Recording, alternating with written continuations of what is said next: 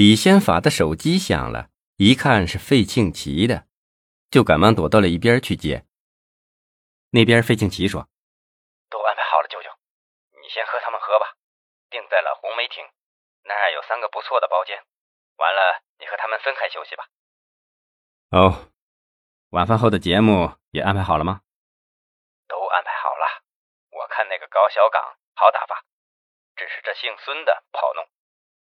李先法小声的说道：“找个会来事儿的小姐不就行啦？”那也没把握呀。现在这些女人眼里就是钱，谁肯忠心耿耿的为咱们卖命啊？那就让小黄伺候那个姓孙的吧，别让范守业知道啊。等一会儿。你给小黄打电话。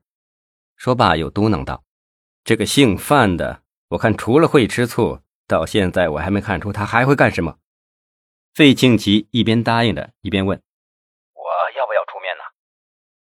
李先法想了想：“嗯，算了，你出面，他们就更小心了。你到我家去陪你舅妈说说话。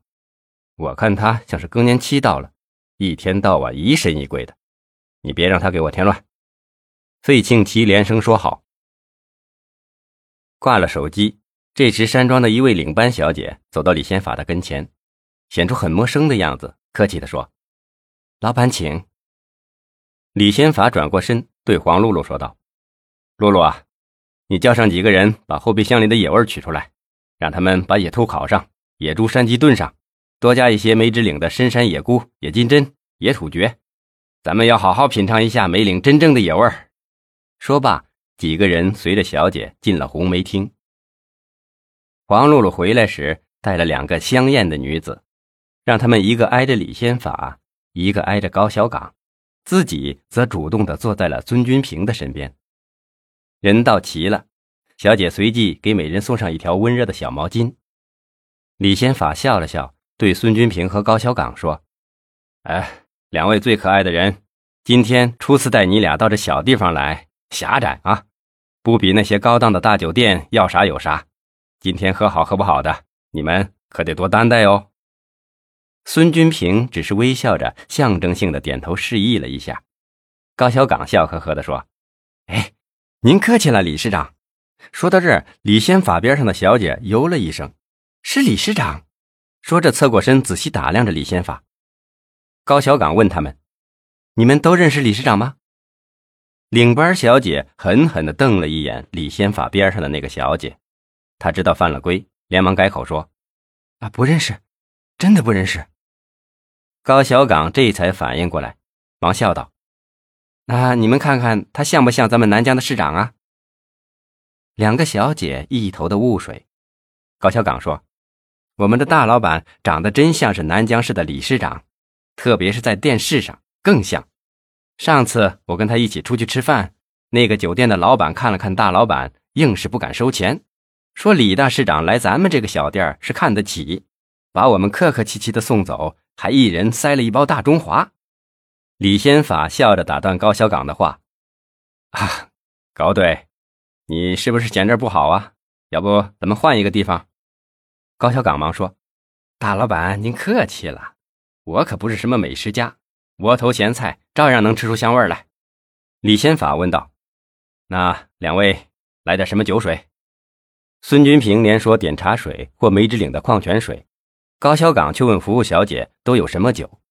小姐告诉他说：“白酒有五粮液、茅台、剑南春、银都老陈，有俄罗斯的伏特加；红酒有 XO、马爹利、法国干红、瑞士一品。”高小岗不耐烦地说：“太俗太俗，来点有特色的。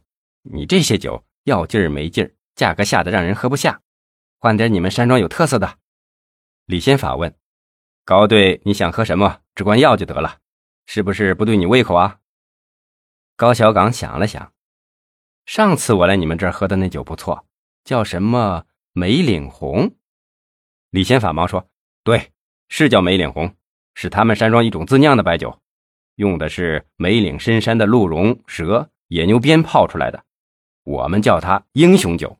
对，不如就来点这酒。高小岗连连说：“好好，就喝这酒。不过，我们要是喝英雄了，不知道能不能让我们霸王别姬呀？”大家都被高小岗这话逗笑了。黄露露暧昧的笑笑，哼，梅峰山庄这有的是按摩女。完了，你看上哪个，只管跟我说。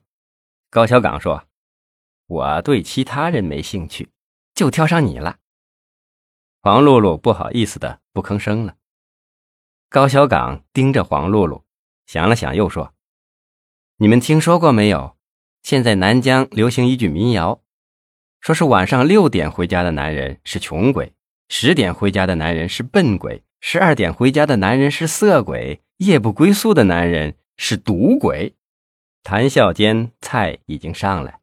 高小岗一边喝着英雄酒，一边聊着男人最关注的话题。